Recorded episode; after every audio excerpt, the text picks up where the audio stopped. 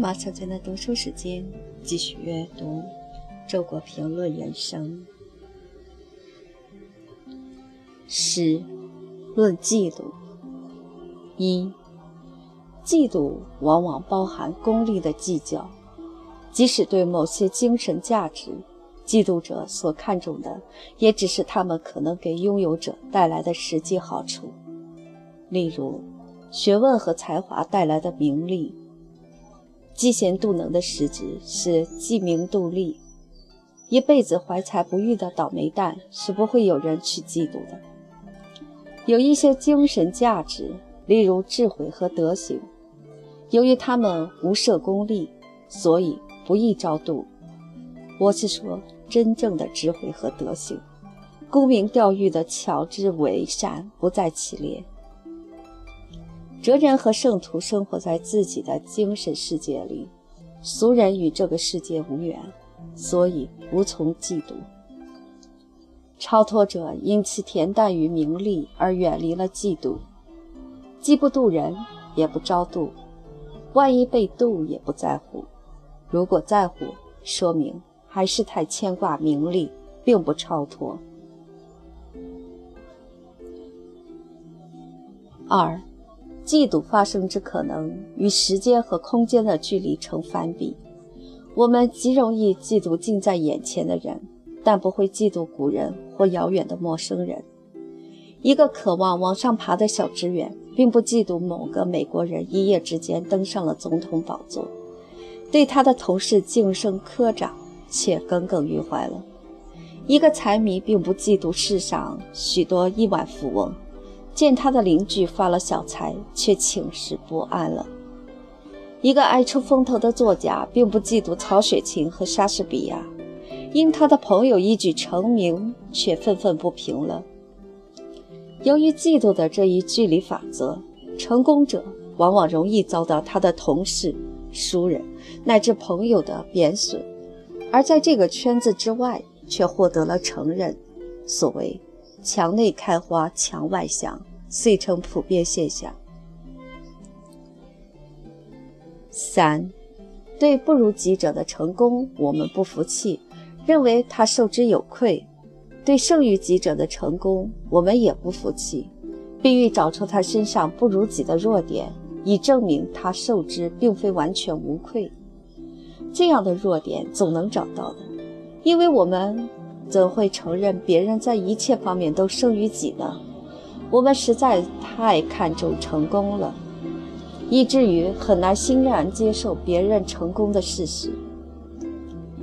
如果我们真正看重事情的实质，而非成功的表象，那么正好应该相反。对于不如己者的成功，我们不必嫉妒，因为他徒有虚名；对于胜于己者的成功，我们不该嫉妒。因为他确有实力，如果他虚实参半呢，那就让他徒有其虚和确有其实好了。我们对前者不必嫉妒，对后者不该嫉妒，反正是无需嫉妒。四，嫉妒基于竞争，领域相异不成竞争，不易有嫉妒。所以文人不嫉妒名角走红。演员不嫉妒巨商暴富，当然，如果这文人骨子里是演员，这演员骨子里是商人，他们又会嫉妒名角巨商，渴望走红暴富，因为都在名利场上有了共同领域。在同一领域内，人对于远不及者和远胜于己者，也不易有嫉妒，因为水平悬殊，亦不成竞争。嫉妒最易发生在水平相当的人之间，他们之间最易较劲。当然，上智和下愚究竟少数，多数人挤在中游，所以嫉妒仍是普遍的。五，伟大的成功者不易嫉妒，因为他远远超出一般人，找不到足以同他竞争、值得他嫉妒的对手。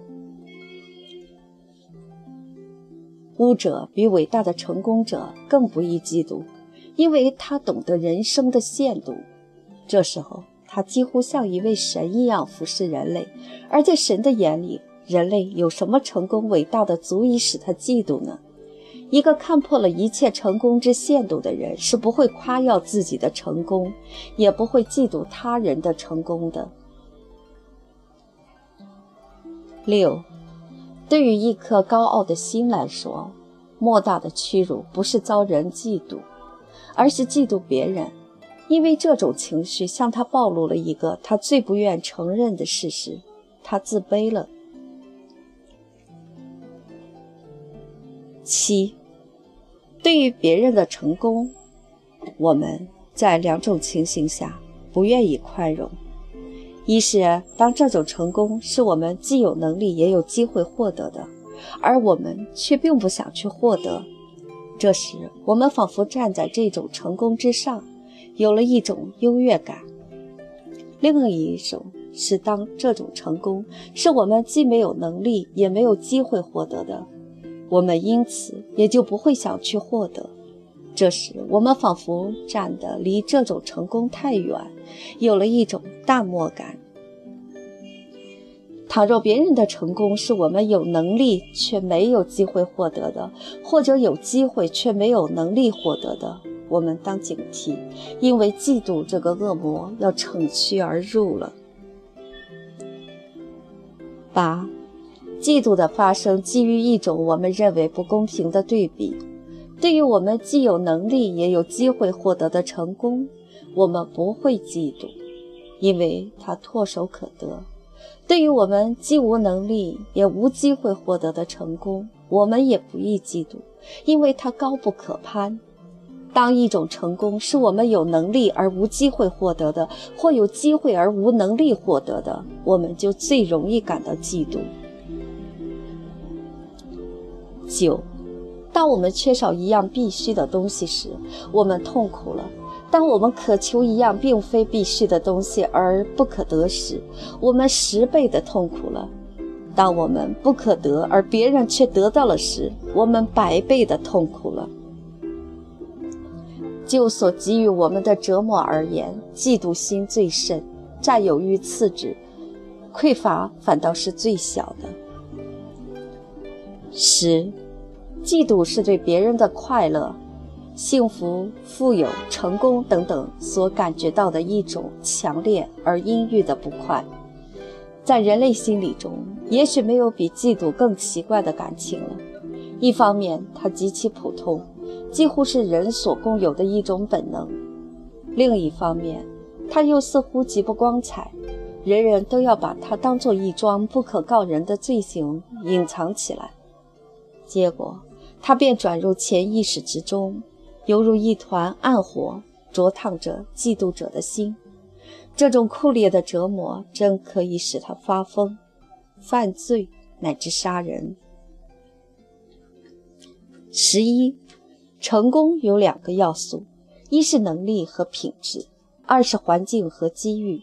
因此，对成功者的嫉妒也相应有两种情况：一是平庸之辈的嫉贤妒能，另一是怀才不遇者的愤世嫉俗。十二，当嫉妒不可遏制时，会爆发为仇恨；当嫉妒可以遏制时，会化身为轻蔑。在仇恨时，嫉妒肆无忌惮地瞪视他的目标；在轻蔑时，嫉妒转过脸去不看他的目标。十三，强者和弱者都可能不宽容，但原因不同。强者出于专横，他容不得挑战；弱者出于嫉妒，他经不起挑战。真正的精神强者必是宽容的，因为他足够富裕。嫉妒是弱者的品质。十四，嫉妒是蔑视个人的道德的心理根源之一。每一个人按其本性都是不愿意遭到抹杀的，但是嫉妒使人宁肯自己被抹杀，也不让更优秀者得到发扬。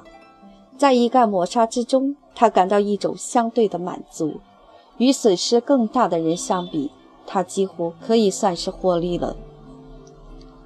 十五，既然嫉妒人皆难免，也许就不宜把它看作病或者恶，而应该看作中性的东西。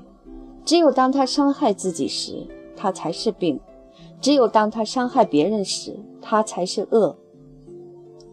十六。一个精神上自足的人是不会羡慕别人的好运气的，尤其不羡慕低能儿的好运气。十七，我们所厌恶的人，如果不肯下地狱，就让他们上天堂吧，只要不在我眼前就行。我的嫉妒也有洁癖，我绝不会嫉妒我所厌恶的人，哪怕他们在天堂享福。十八，鉴于嫉妒是一种很不优雅的感情，我们一般都不愿意向人袒露自己的嫉妒之情，但这不妨碍我们优雅地讨论这个问题。嫉妒有权作为一个人生话题得到讨论，是因为它在人类心理中的普遍性，也是因为也许人生智慧能够最有效地消解它。我们不妨从哲学、心理学、社会学等角度讨论嫉妒的特征、根源、规律以及克服方法。伦理学可能是最不合适的角度，因为我们只能对一种行为而不能对一种心理做道德判断。